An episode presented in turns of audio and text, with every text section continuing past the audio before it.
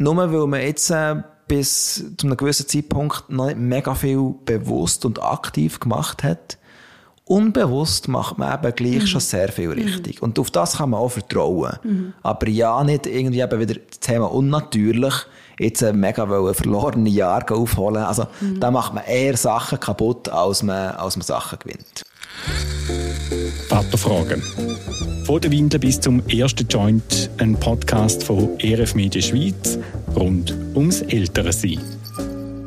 Wann ist eigentlich der richtige Zeitpunkt, um mit dem eigenen Kind über das Thema Sex zu reden? Ja, und wie macht man das richtig? Gibt es zu früh oder gibt es zu spät? Ein Haufen Fragen, die man sich da als Eltern stellen kann. Antworten komme ich heute über von der Christine Hefti und dem Dave Buri.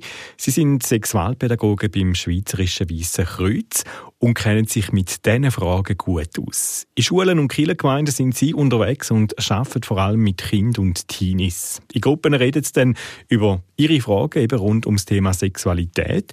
Und für sie sagt das nicht Aufklärung, sondern vor allem Präventionsarbeit. Wenn man jetzt über das Thema Sexualität redet, dann kann man ja sagen, dass äh, der Sexualtrieb ja ein natürliches Bedürfnis ist von jedem Mensch. Und das fängt ja schon in den Kinderjahren an. Wie entwickelt sich da die Sexualität bei den Kindern? Also grundsätzlich ähm, gibt es ja einfach so so Schemen oder so ein Entwicklungsphasen, wo man danach gehen kann, wo man so ein bisschen weiss, was passiert ungefähr in welchem Alter. Aber Kind entwickelt sich ja natürlich ganz unterschiedlich und individuell. Das ist also nicht bei allen genau gleich zu jedem Alter. Also das ist wie mal wichtig zu wissen, das ist ja auch bei allen anderen Entwicklungsmodellen oder Phasen, die es gibt, ist das so. Ähm, grundsätzlich kann man so ein bisschen sagen, wenn sie auf die Welt kommen, so vielleicht bis eins, zweijährig, ist so die Phase von ähm, sehr viel Körpererfahrung, die sie machen, im sich berühren, im Nacktsein, rumblütteln, wo man weiß, das machen sie gern, das ist gut für sie auch, dass sie Zugang finden zu ihrem eigenen Körper, zu ihrem eigenen Geschlecht. Sie unterscheiden ja auch nicht zwischen äh, Nase, oder Penis oder Ohren oder Vulva. Das ist ja für sie einfach, sie entdecken das, sie ähm, sind gern so ähm, ja, am und als Eltern ähm, kann man Kind unterstützen in der Entwicklung, indem man viel Nähe hat mit dem Kind, indem man sie viel ähm, bei sich hat, indem sie viel Berührungen spüren, indem man sie umarmt, in den Arm nimmt. Also all die Körpererfahrungen tragen eigentlich dazu bei, dass sie sich gut entwickeln können, in dieser Phase schon. Das heißt, wenn ich schnell nachfragen ja. so dass das Umblütteln, oder jetzt gerade im Sommer, wenn man draußen im Garten ist oder vielleicht irgendwo am See, ähm, in, in dem Alter völlig normal und, und harmlos. Ja, also die Schwierigkeit ist immer, wenn man von harmlos redet, was heißt das genau? Oder vielleicht gibt es ja schon Orte oder so, wo man jetzt findet, wo man Kinder nicht umblüten, aber grundsätzlich ist sie in dem Alter natürlich total schön, wenn sie können sein oder auch wenn sie daheim auch können umblüten und wenn sie eben nicht immer eine Windel oder irgendetwas anhaben, wo sie gar keinen Zugang dann können haben, oder? Ähm, also von dem her in dem Alter sicher kann man schon von, von harmlos in dem Sinn reden oder auch einfach von schönen Körpererfahrung, die sie da haben, wenn sie dürfen umblüten. Ich würde dort auch einwerfen, dass Kinder dort sehr oft mal ein Spiegel sind von ihren Eltern. Also wenn sich die Eltern wohlfühlen in ihrem Nacktsein, dann tun das oft, sehr oft auch Kind. Ähm, aber grundsätzlich eine Vorsicht finde ich auch nie schlecht. Also der Kontext ist dort sehr entscheidend und das Kind kann eigentlich relativ früh lernen, dass es okay ist, Blut im Garten rumzuspringen, aber nicht okay beim Mikro oder einem anderen grossen Verteiler äh, nackt umzuspringen. Das können sie lernen, aber grundsätzlich sind wir der Meinung, nackt sein ist etwas Tolles und nackt sein dürfen sie schon früh erleben und in dem Fall fühlen sie sich wohl, wenn das natürlich das Umfeld erlaubt. Genau, und jetzt sind wir ja dann auch schon ein bisschen im, im älteren Alter, oder? Drei bis fünf oder so, wo sie dann auch schon können umspringen oder so ein bisschen lernen wo ist es angebracht und wo, wo nicht. Ähm, es ist so, dass sie dann auch anfangen, Interesse zu zeigen, gerade auch, wenn sie so ein bisschen älter werden, manchmal auch einen Unterschied merken, oder? Wo sie auch merken, ah, der Papi sieht anders aus als Mami und wie sieht denn ich aus und wie sieht vielleicht ein Geschwister aus oder so. Wo sie auch so anfangen, ähm, eine Geschlechteridentität zu entwickeln, also dann mit 5, 6, wo sie merken, aha, ich bin gleich wie die Mami oder ich bin gleich wie der Papi, ah, darum bin ich ein Mädchen, darum bin ich ein Bub, oder wo sie auch so können anfangen, Bezug zu ihrem Geschlecht und zu ihrem Körper entwickeln.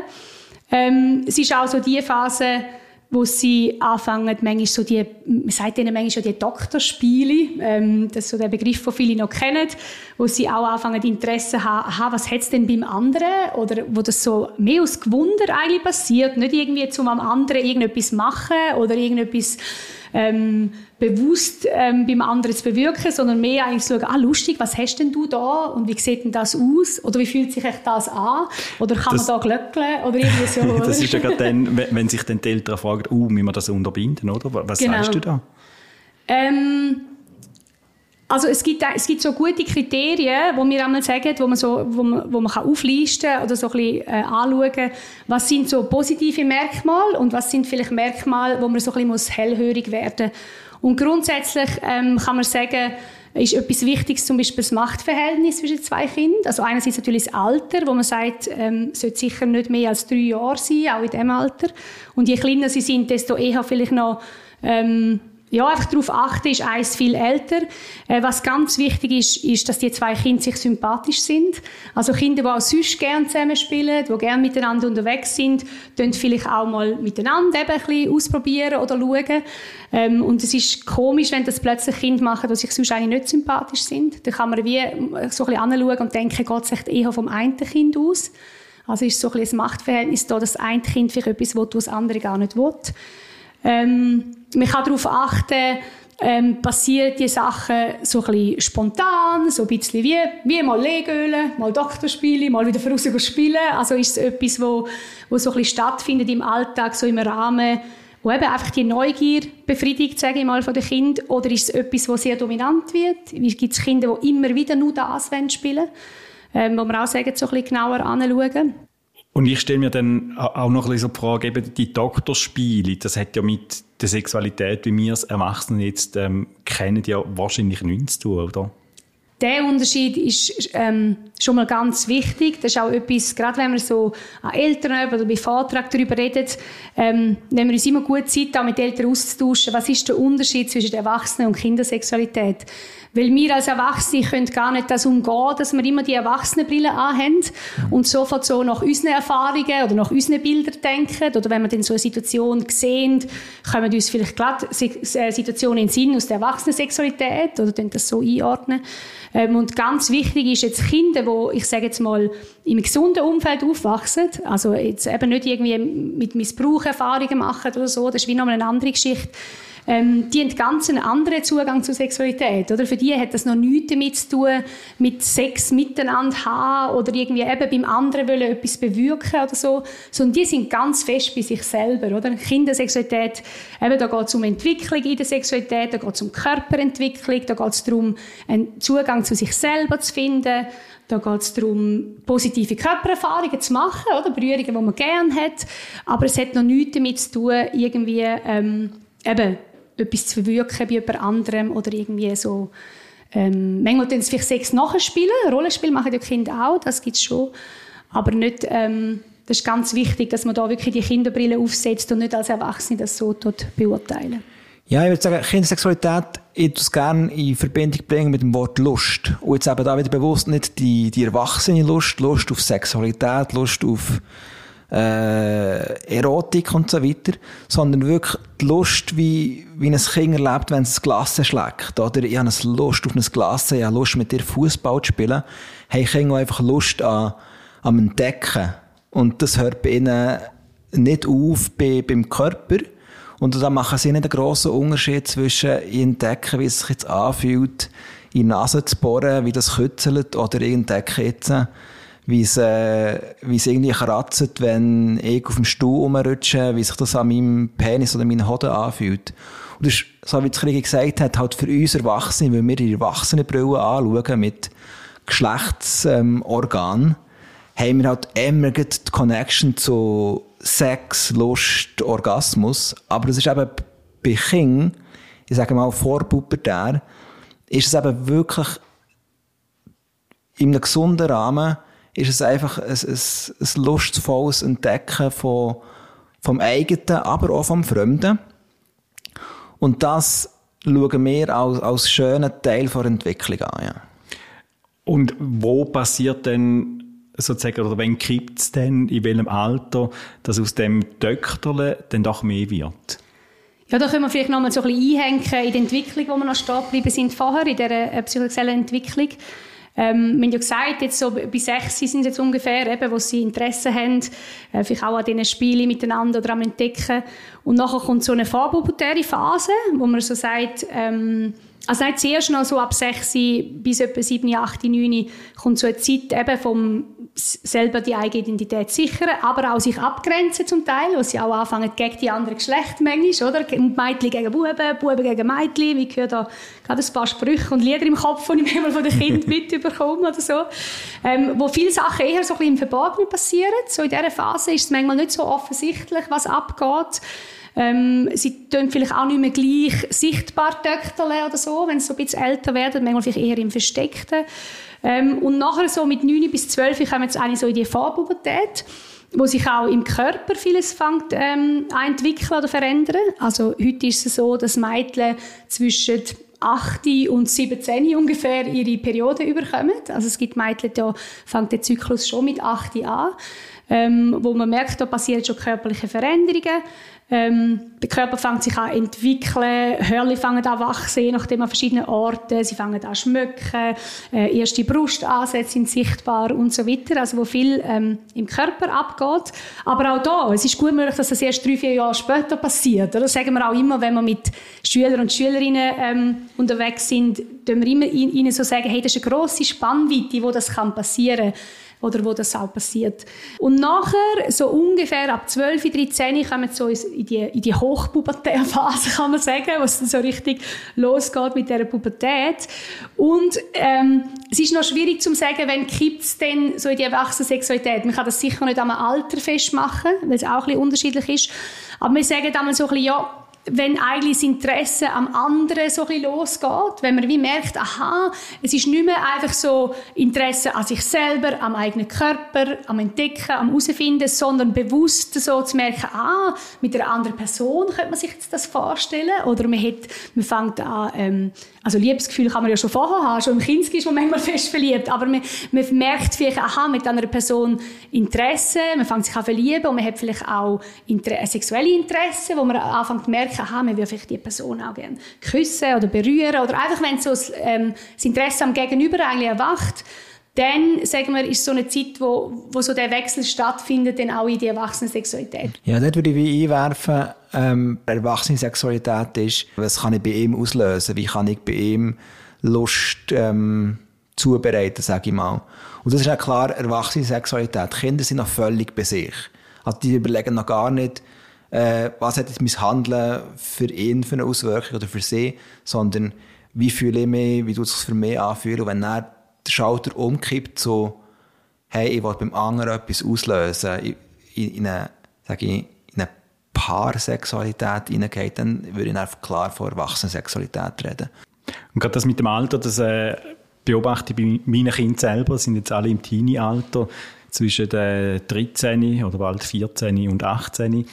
Und es ist schon noch spannend zu sehen, wie, wie unterschiedlich das sie ähm, ja, jetzt auch eben in deren Entwicklung unterwegs sind. Mhm. Ähm, der eine ähm, von meinen Kindern, der schon sehr früh auch eine erste Freundin hatte mhm. ähm, und, und der andere Sohn, wo bis jetzt noch überhaupt nicht irgendwie Anstalten gemacht hat oder darüber geredet hat. Oder, ja. ja. Also sehr spannend. Oder? Ja. Die, und ich glaube, das ist ja oft also gerade auch der Unterschied zwischen ähm, zwischen Jungs und, und Mädels ja auch noch, noch mal extremer. Ja, Mädchen, wie, wie man es klassisch halt so weiss, sie halt, gerade in der Pubertärzeit sind sie rund die zwei Jahre voraus, die man, die man so kennt.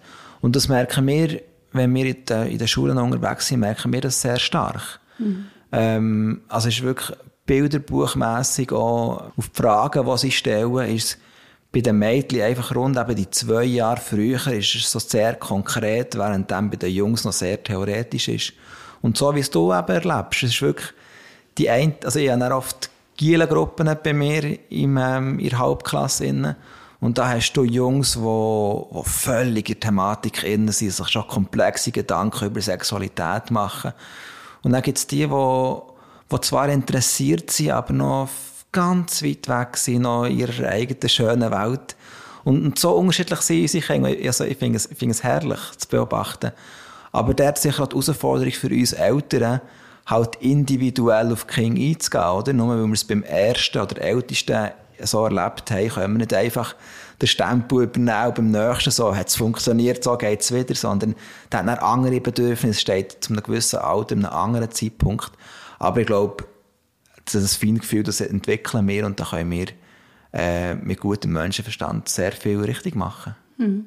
Ich habe oft das Gefühl, es ist eben auch gerade die so ein bisschen das Tabuthema. Also mhm. wahrscheinlich auch je nachdem, wie man, wie man aufwächst.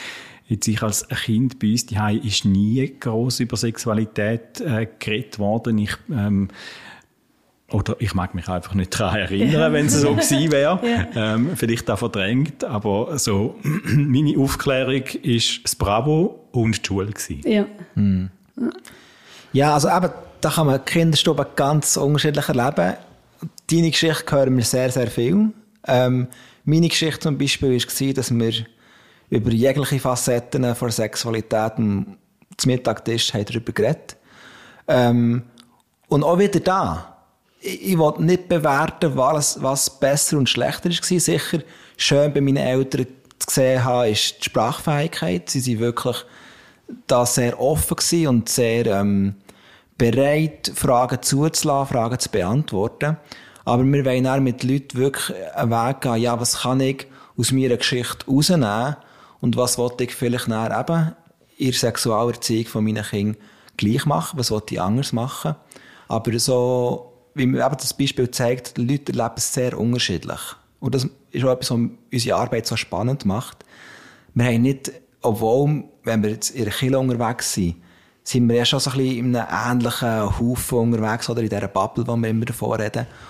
Und gleich die Ideen von Sexualität, von Liebe, Beziehung sind so unterschiedlich. Und dort ähm, probieren wir, coole Inputs zu geben, probieren wir die Leute irgendwie mitzunehmen, ähm, zu inspirieren. Und ich glaube, also Sprachfähigkeit ist für uns glaube ganz, ganz wichtig. Mhm. Über die Sprachfähigkeit würde ich dann gerne noch ein bisschen mehr reden, wie man, wie man die auch überkommt. Mhm. Eben, wir haben gerade darüber geredet, wie, wie es ist, wenn man, wie man die so prägt worden ist. Ähm, da gibt es ja unterschiedliche Prägungen. Das kann auch sein, dass man einen sexuellen Missbrauch erlebt hat. Dann stelle ich mir es ganz schwierig vor, oder je nachdem, wie man es wahrscheinlich auch verarbeitet hat.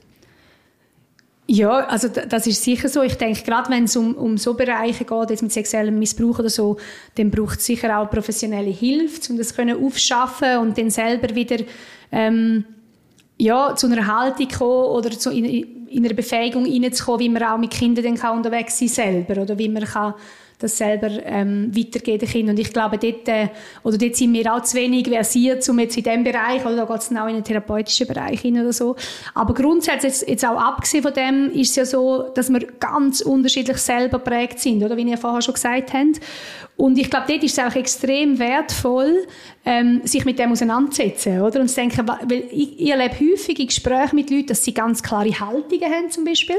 Und dann frage ich so nachher, ja, ähm, also warum hast du denn die Haltung? Oder was denkst du? Was ist das Wertvolle daran? Und, so. und manchmal kommt dann wie so ein bisschen, ja, ja, das ist schon immer so gewesen, oder das habe ich so gelernt oder so. Und dann ist es auch spannend, einfach so ein nachzufragen oder auf den Weg zu machen, also, was wünschst denn du dir für deine Kinder, oder? Und das kann ja sehr unterschiedlich sein. Es gibt ja nicht ein Patentrezept, aber was ist für dich wichtig oder was stellst du dir vor, ähm, was wäre für dich so eine gelungene Sexualerziehung, wenn am Schluss das Kind das und das würde sagen, hey, so und so ist es und wie kann man jetzt zu dem kommen? Und ich glaube, dort gibt es ja ganz viele unterschiedliche Möglichkeiten, oder sich selber zu informieren, überhaupt mal, Sachen zu lesen. Es gibt jetzt gerade äh, neue Bücher, die rausgekommen sind. Einerseits ähm, das Buch «Aufgeklärt» von der Veronika Schmidt, wo extra ähm, für Eltern oder auch sonst Leute, die mit Kindern und Jugendlichen arbeiten, ist, wo drin ganz viele spannende Punkte drin hat, die einem helfen können, wie könnte man es machen, oder auch für die Jugendlichen selber natürlich.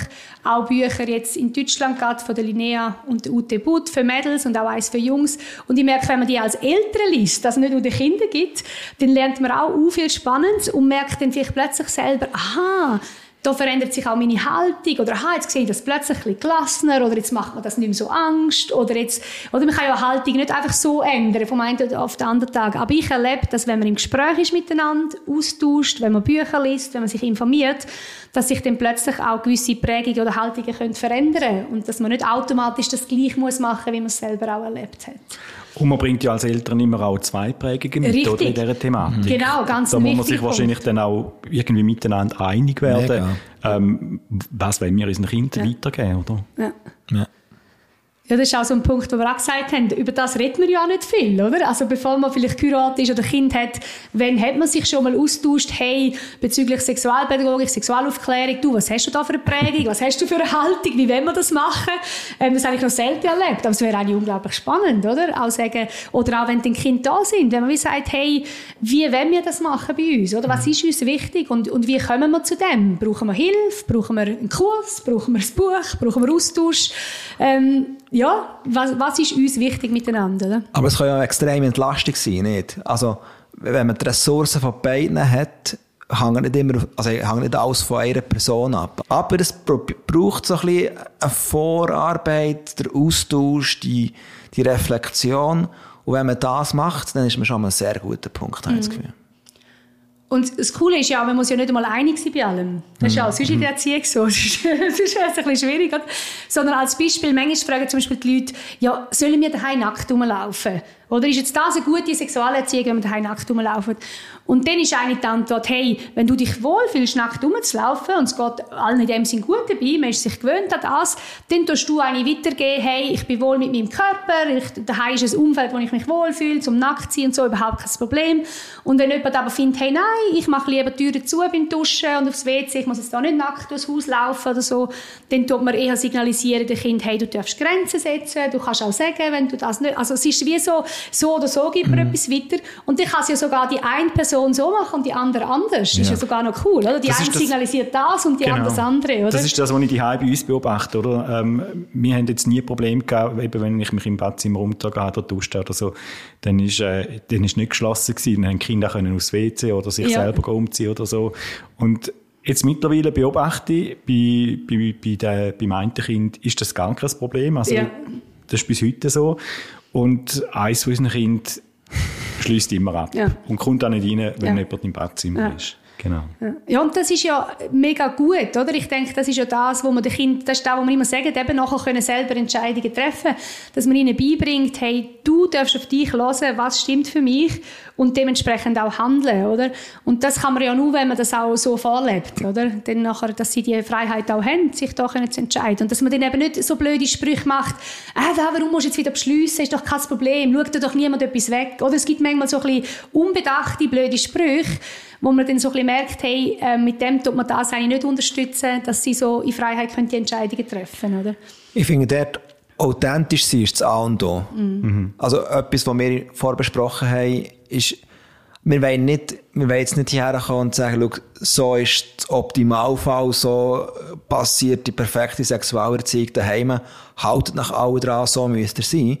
Aber wenn das etwas ist, wo, wo ihm Schwierigkeiten bringt und man sich dann reinzwängt, jetzt bin ich nackt daheim, weil es für mein Kind das Beste ist, mhm. und dann ist das Nacktsein auch verkrampft. Mhm. Und das, ja, und das sieht Kind.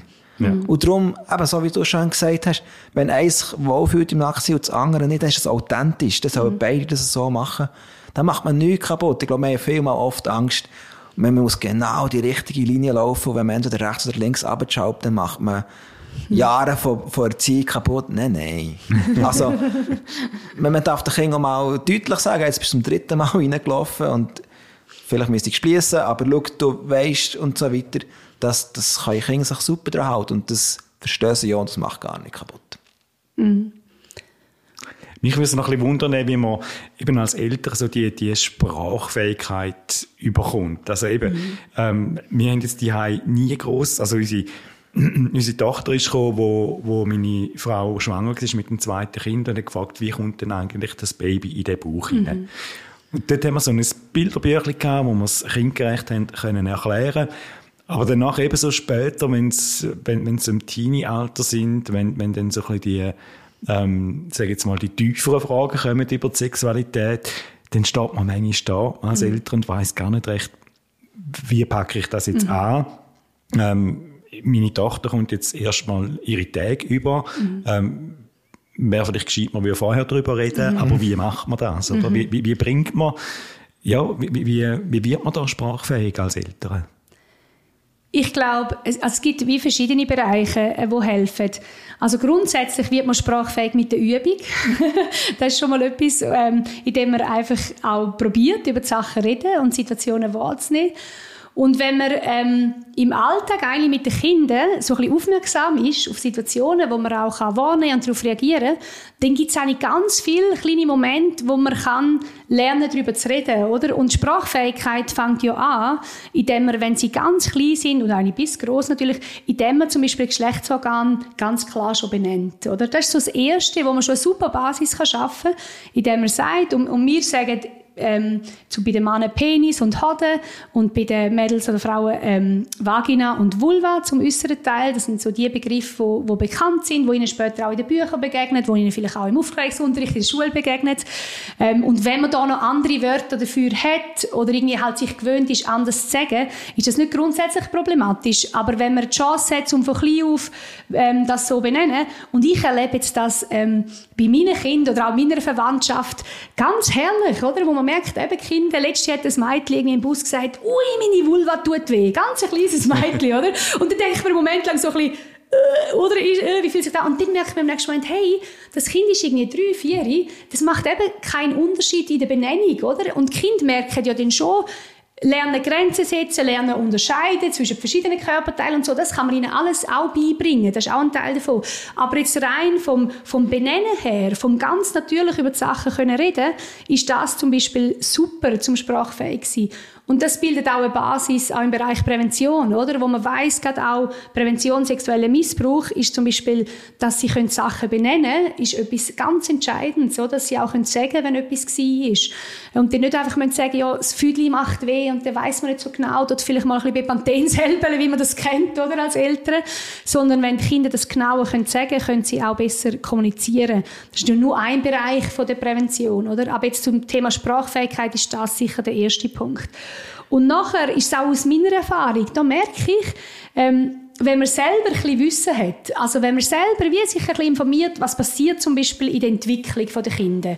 Also wieso fängt zum Beispiel der Schweiß plötzlich an stinken? Aha, das, für da braucht es wirklich, also das Sexualhormon, wenn die anfangen zu wirken, fängt zum Beispiel der Schweiß an schmecken, man vorher schon ein bisschen oder eben es fangen an Haare wachsen oder es verändert sich körperlich etwas. Und dann kann man mit dem Kind das tiptop aufnehmen, oder? Und sagen, ah, schau jetzt, wenn du anfängst zu schmecken, ist das ein Zeichen, dass deine Hormone anfangen zu wirken, willst du ein bisschen mehr über das wissen und dann gibt es Kinder, die wollen gerade viel wissen und andere lernen das mal für den Moment.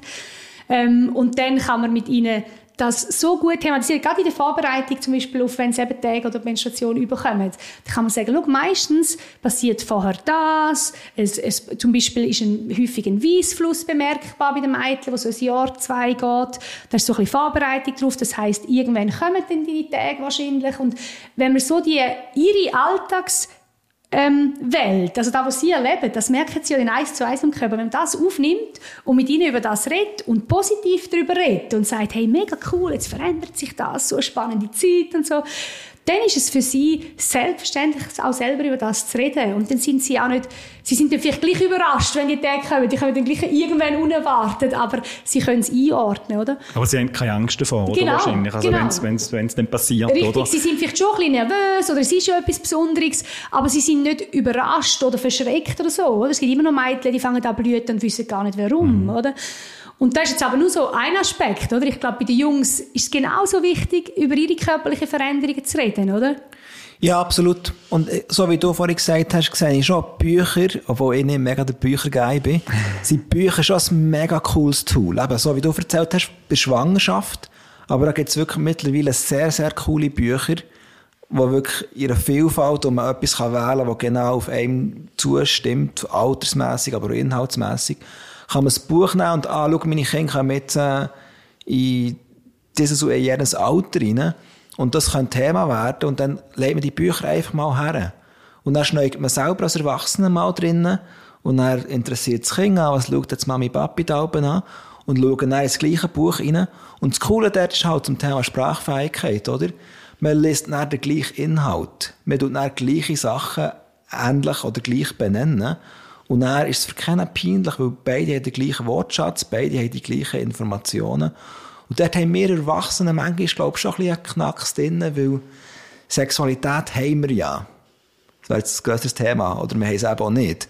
Aber wir, wir sehen uns als, wir sind Erwachsene, wir haben Sexualität, aber Kinder, ähm, Kinder haben sie nicht und darum wären wir Experten drin, um dann eben genau solche Pubertätsfragen beantworten zu können. Und gerade in jungen Jahren können wir sehr, sehr als Experten auftreten. Eben im Teenie-Alter weil sie vielleicht mhm. andere Experten finden und suchen und finden die dann auch. Ähm, aber über viele, viele Jahre sind wir die Experten. Und wenn wir jetzt da jedes Mal die 100% richtige Antwort haben, also meine Giele momentan ähm, Weltraum, oder?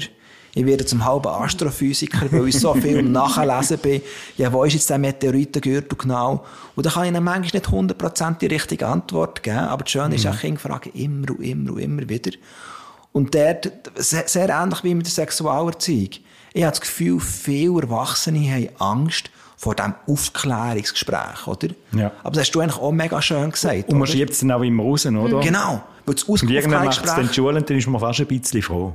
Mhm, genau. Ja, oder, oder hat Angst, dass die erzählen, das erleben wir halt so viel. Ja. Das Aufklärungsgespräch das ist so aufgeblasen, weil das ist der Moment, wo ich der einzige Moment in meinem Leben habe, um alle Informationen weiterzugeben, die meine Kinder brauchen, dass sie gute Entscheidungen treffen, dass sie ähm, nie verletzt werden und äh, ja nicht mit einem vorehrlichen Kind, keine Ahnung. ähm, und das, das Ereignis ist so aufgeblasen, dass wir gar nicht dass wir nie bereit sind dafür. Aber eben eigentlich der schöne Weg, und für das stehen wir eigentlich sehr ein, dass ähm, das Aufklärungsgespräch nicht an einem Zeitpunkt, an einem Ort stattfindet, sondern zu einem grossen Teil geleitet von den Kindern. Also man kann selber von jungen Jahren kleine Inputs geben, eben Geschlechtsorgane richtig benennen, ist ein mega cooler Input. Aber dann einfach mal warten, was passiert, was, was nehmen wir wahr in den Medien, ist jetzt gerade irgendwie, keine Ahnung, der K-Pop-Singer, wo die Tochter mega Fan davon ist, ist jetzt der gerade frisch in einer Beziehung mit jemandem, von wo immer das wir mitbekommen. Mhm. Hey, und dann können wir das Thema Beziehung aufnehmen. Oder haben wir irgendwo eine Schwangerschaft wahrgenommen, eben, voilà. Ähm, dann darüber reden, ja, wie entsteht das Kind. Und dort müssen wir einfach kleine Sachen wissen. Und wir können mega viel Sexualerziehung machen, Informationen weitergeben. Und das ist cool. Mhm. Und ich glaube, dort, wo wir, oder dort, wo wir oft an, an Angst hertreten treten von ähm, Erwachsenen, ja, überfordern wir das Kind nicht in dieser Situation. Mhm. Und das finde ich wirklich eine sehr legitime Frage. Da, da spürst du wirklich die Angst von den, von den Eltern, weil, also, wir haben ja alle so ein Herz für unsere Kinder und alles, mhm. was wir nicht wollen, ist, ihnen das Thema Sexualität aufzurücken, weil es sind ja immer unsere Kinder, oder? Mhm. Und mit dem Erwachsenen wäre es ja sowieso schwierig. ähm, und dort haben wir mega schön gelernt, in unserer Erfahrung, innen, Kinder die so schön selektiv hören. Mhm. Also sie fragen zum Beispiel, Mami, also Klassiker, wie entsteht das Kind? Und dann können wir, es ist immer gut, wenn man, wenn man wahrheitsgetreu gut erklärt, aber wir wirklich nur die Frage beantworten. Wie entsteht das Kind? Ja, das ist, wenn Mami und Papi ähm, zusammen schlafen, dann gibt es ein Kind. Okay. Das Kind läuft davon, es interessiert es nicht mehr. Aber wir es mal, fragt es vielleicht, ja, aber wie geht es denn genau miteinander schlafen? Ja, dann kann man vielleicht anfangen mit, ähm, ja, es braucht ein Samenzellen und ein Eizellen und wenn das zusammenkommt, dann entwickelt dann ein Kind daraus. Ah, okay. Aber wie kommt das Samenzelle zur mhm. Eizelle? Und wenn das immer weiter fragt, dann ist es nicht überfordert. Mhm. Dann interessiert es, dann ist es parat dafür. Wenn es nicht interessiert, dann läuft es weiter. Mhm. Jetzt das jüngere Geschwister daneben dran, wo irgendwie, keine Ahnung, am Puzzle machen ist, das kann entweder zulassen oder es kann puzzeln. Das tut wirklich, Kinder können sehr selektiv zulassen und das ist mega schön. Und das finde ich als Vater mega entlastend. Weil einfach, zu wissen, wenn ich die Fragen beantworte, die kommen, dann bin ich safe. Und die Kinder hören dort sehr selektiv zu. Mhm. Und vielleicht das noch aufnehmen mit so Alltagssituationen. Es gibt ja auch, ich glaube jetzt die Situation, wenn ein Kind fragt, wie entsteht das Kind und so weiter, die tun uns vielleicht ein bisschen weniger aus der Bahn werfen. Und dann gibt es aber manchmal auch so Situationen, wo es ja in ihren Körper geht, oder? So ein Beispiel, ein Mädchen, das zum Beispiel so mit der Mami Ball gespielt hat, hin und her, oder? Einen Ball hin und her rollen. Das Mädchen war etwa vier, fünf ähm, und dann sagt das Mädchen plötzlich, hey, kannst du mir den Ball immer schön in die Mitte rollen? Und jetzt ich so ein bisschen, äh, also, äh, oder ein bisschen, ist schon ein bisschen, also warum mit mir so? Und dann sagt Mami, äh, äh, das Mädchen, ja, das kützelt so schön. Oder? Und dann denkt man so, oder dann merkt man, sobald, vielleicht spürt man das jetzt schon beim Hören, oder sobald es so ein bisschen um den Körper geht, um so Sachen, ist man so ein bisschen unsicher und denkt jetzt, ja, was mache ich mit dem? Und wenn man dann einfach wie kann sagen, ja, weißt, man kann ja das auf verschiedene Arten sagen. Man kann es wirklich sehr konkret sagen und sagen, du, an unserem Körper haben wir ganz viele Nervenende und es gibt äh, Körperstellen, zum Beispiel an der Klitoris, wo bei dir zwischen dabei ist, 8000 Nervenende. Und schau, an den Lippen hat es auch eher viele Nervenende, darum kützelt jetzt auch. Oder musst mal schauen, bei den Armen hat es irgendwie verschiedene Orte. An der einen Ort kützelt es mehr, an der anderen weniger. Und dann ist irgendwie das aufgenommen, oder? Ernst genommen, weil es hat gesagt, es kützelt so schön. Ähm, und dann kann man es so erklären. Und dann, vielleicht rollt man dann den Ball noch ein, zweimal zu und dann macht man wieder etwas anderes. Und das ist die Situation, total gut irgendwie für beide, also ich sage jetzt mal aufgelöst, besser gesagt, man hat schon eine super Basis gelegt für ja. eben auch Körperwissen und Körpererfahrung. Und wenn einem das zu weit geht, kann man ja einfach sagen, ah ja, gell, das Kützeln, es gibt ja auch noch andere Körperstellen, die kützeln. Mhm. Man kann auch, oder man kann so ein bisschen selber entscheiden, wie, wie weit geht man da. Aber ich erlebe jetzt auch bei mir daheim, dass es eben noch öppe so Situationen gibt, wo Kinder so Sachen feststellen. Oder wo sie merken, in der Dusche kützeln. Oder wo sie irgendwie merken, ähm, wo sie haben vielleicht viel Hand in der Unterhose. Oder einfach verschiedene Situationen, oder, wo man merkt, sie bestellen Bezug zum Körper her und haben da auch Fragen dazu. Und wenn man so bereit ist und ein bisschen Wissen hat und so kann antworten, merke ich jetzt, nach so ein paar Jahren unterwegs mit den Kindern, es wird irgendwie immer einfacher, weil die Sprache ist wie schon um. Man hat auch selber eben gelernt, darum habe ich das mit der Übung gesagt, darüber zu reden. Und das ist auch völlig okay, wenn sie nach den Teenie-Jahren gar nichts mehr fragen. Das kann gut sein, oder? Es gibt Kinder, die fragen auch dann noch u viel und es gibt andere, die fragen gar nichts, oder? Aber ich glaube, sie spüren gleich, dass es okay wäre, wenn man würde fragen. Oder vielleicht, wenn sie dann auch etwas erleben, dass sie etwas beschäftigt, sie spüren, dass es eben nicht tabu ist, sondern als Eltern haben wir immer mal wieder so kleine Situationen genutzt oder Input reingebracht und da ist irgendwie das Thema ja, nicht tabuisiert, oder? So erlebe ich das, ja. Jetzt haben wir darüber geredet, wie man die Sprachfähigkeit kann, kann er, erlernen und eben so, mein Fazit daraus beim euch zulassen, eben, es fängt schon sehr früh an und je mhm. früher, desto besser. Mhm. Was mache ich denn jetzt als Mami oder als Papi, ähm, wenn jetzt meine Kinder Teenager sind und wir noch nie darüber geredet haben? Also, du hast vorhin gesagt, ähm, Übung, also mhm. üben, üben immer wieder. Mhm. Ähm, kann man das noch?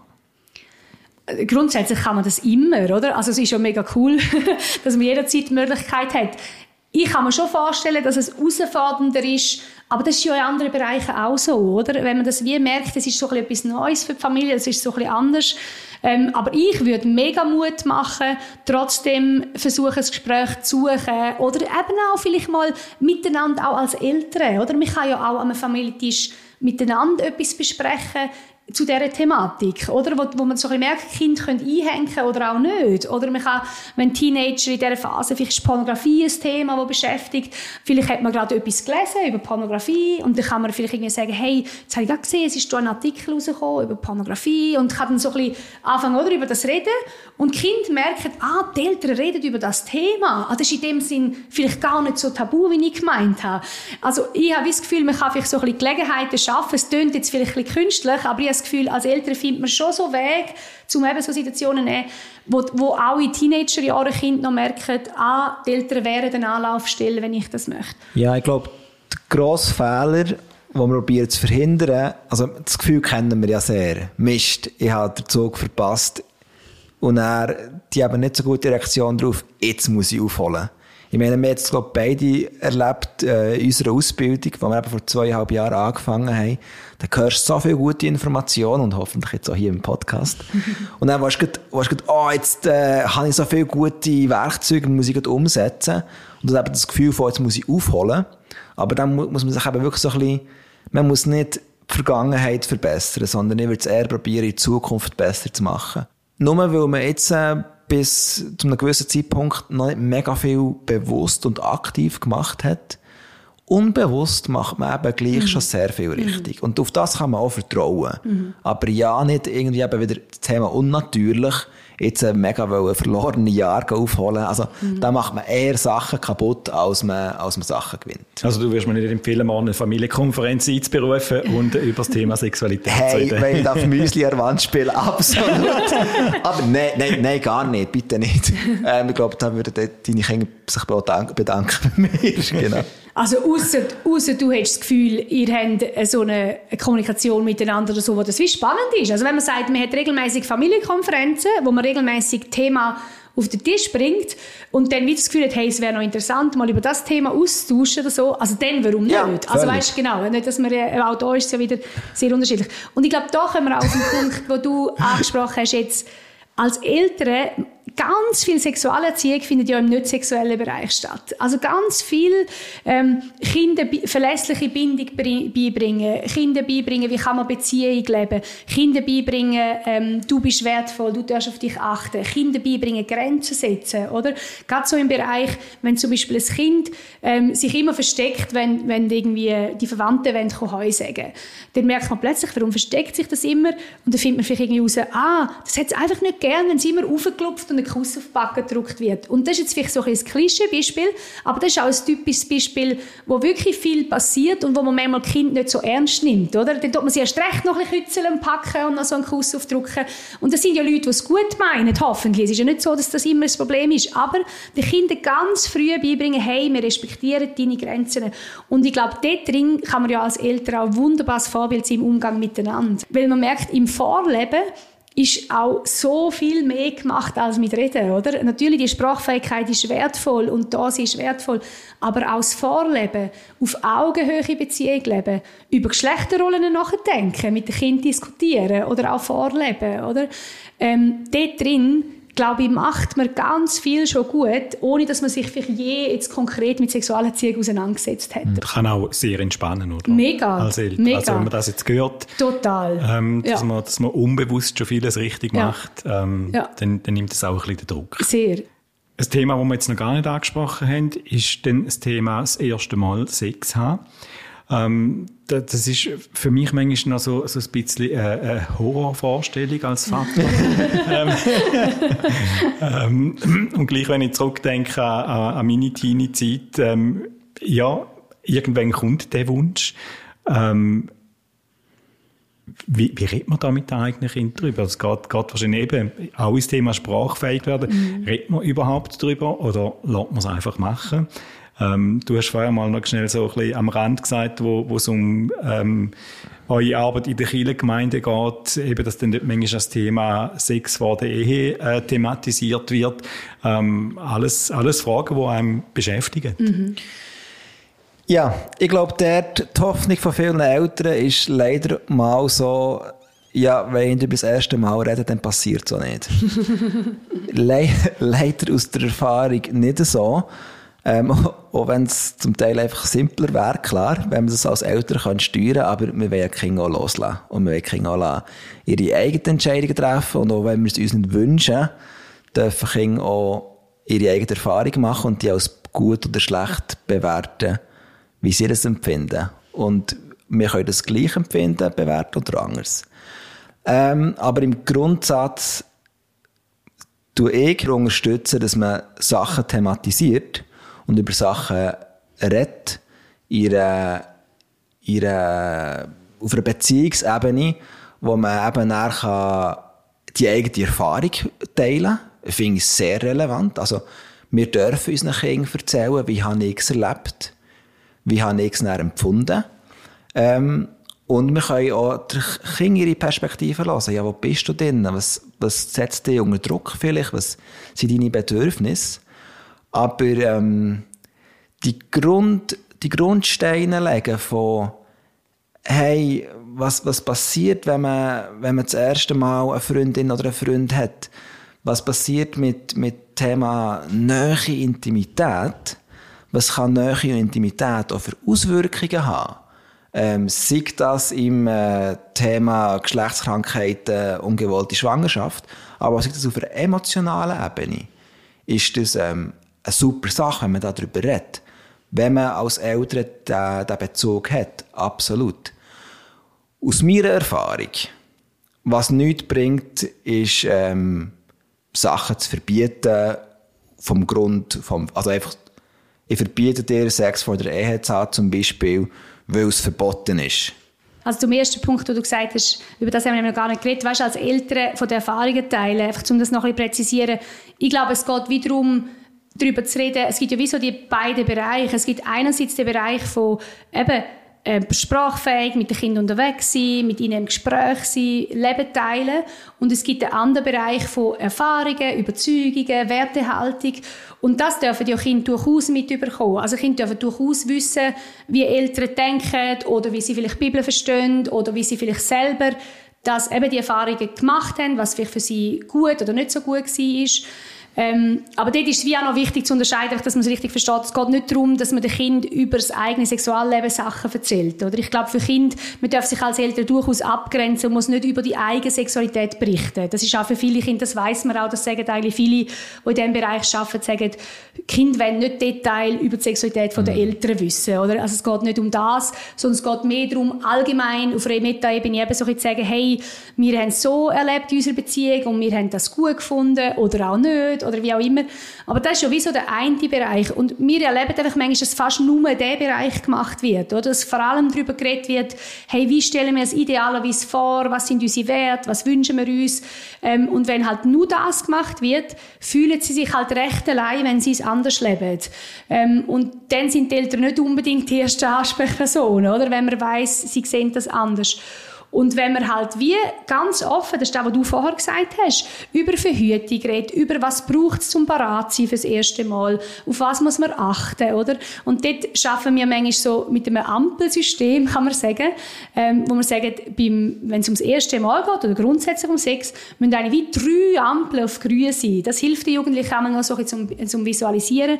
Also einerseits ist das der Kopf, der sagt, hey, da alle Gedanken, oder? Ich bin parat, ich möchte das, es ist die richtige Person, der kann auf grün sein.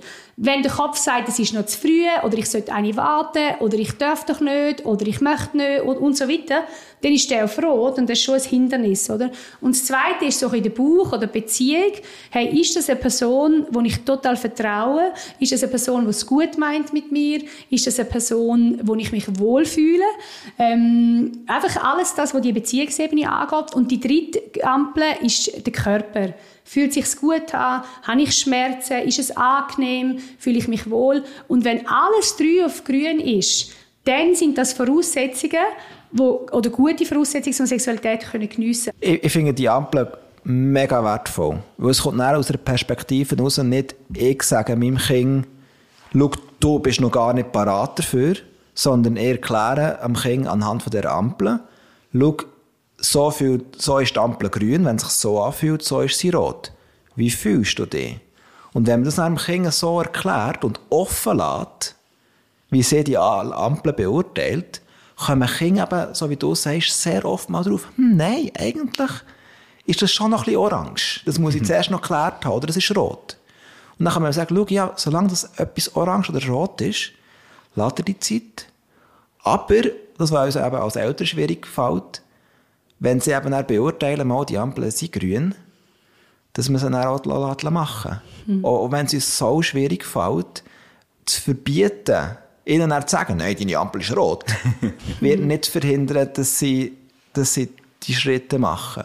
Und dort habe ich jetzt das Gefühl, dass du vorhin so ein bisschen angetönt hast, ich bin der Meinung, lieber Kinder Fehler machen, auch wenn es uns so wehtut, auch wenn es viel mit unserer eigenen Vergangenheit aufblitzen aber Kommunikationsebene offen lassen. Nicht die Brücke abreißen von ich bin so dagegen, gegen deine Entscheidungen, dass die Brücke abreißt ist, dass das Kind zurückkommen kann, das Gespräch führen. Mhm. Sondern wenn der Fehler passiert, wo ich den Eltern, wo ich Vater sein, wo mein Sohn oder meine Tochter wieder zurückkommen und sagen, hey Papi, glaube ich, an einen Scheissdreck bauen. Komm, wir reden darüber. Und das, mhm. das liegt mir viel mehr am Herz, anstatt irgendwie eben die Regeln probieren durchzupagen bis zum Moment an, wo, wo dann eben alles kaputt ist. Also alles kaputt ist sehr dramatisch. Aber ich, ich, will, viel lieber die guten Sachen weitergeben, mein Kind Entscheidungen treffen gute Entscheidungen. Christine und Dave, danke mhm. vielmals. Wir müssen da leider ähm, einen Punkt machen. Meine Zeitampel sagt, es ist jetzt rot. Dann wollen wir auch Stopp sagen, wie wir es gelernt haben. Ich gehe mit ganz viel positiven Eindrücken aus dem Gespräch und ich nehme mit, dass wir als Eltern unbewusst eben schon vieles richtig machen, ohne dass man jetzt eben konkret über Sexualität muss reden. Authentisch sein und Kinder im Alltag dort abholen, wo sie konkrete Fragen haben. Ja, und die Ampel, die wir jetzt ganz am Schluss angeschaut haben, die will ich meinen Kindern auf jeden Fall mitgeben. Wenn ihr noch Fragen habt rund um die Sexualität, dann schaut vorbei auf fragdoch.ch, eine Plattform vom Schweizerischen Weissen Kreuz, wo eure Fragen beantwortet. Und ich freue mich auch auf Rückmeldungen und auf weitere Fragen, die ihr rund ums Thema Familie habt. Auf erfmedien.ch-podcast findet ihr das Formular, wo ihr mir könnt schreiben Und ihr könnt mir folgen auf Instagram unter dem Account Vaterfragen. Ich freue mich, wenn ihr nächstes Mal auch wieder mit dabei sind. Mein Name ist Pascal Haller. Macht's gut. Noch Fragen? In 14 Tagen gibt es die nächsten Antworten bei Vaterfragen von der Windel bis zum ersten Joint. Ein Podcast von ERF Media Schweiz rund ums Ältere sein.